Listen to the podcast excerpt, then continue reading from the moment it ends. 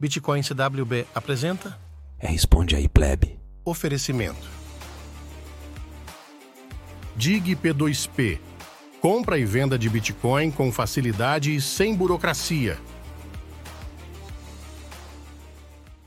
Prezado Renato, vamos falar sobre imóveis e especificamente sobre o caso da tia do Bernardo Braga. Vamos ao caso.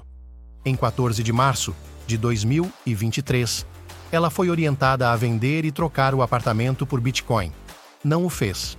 O sobrinho Bernardo foi criticado por muita gente no Twitter. Agora ninguém aparece para falar nada. Por fim, na data de 9 de janeiro deste ano, a tia estaria com poder de compra de duas vezes mais. Explica pra galera novamente: imóvel é investimento?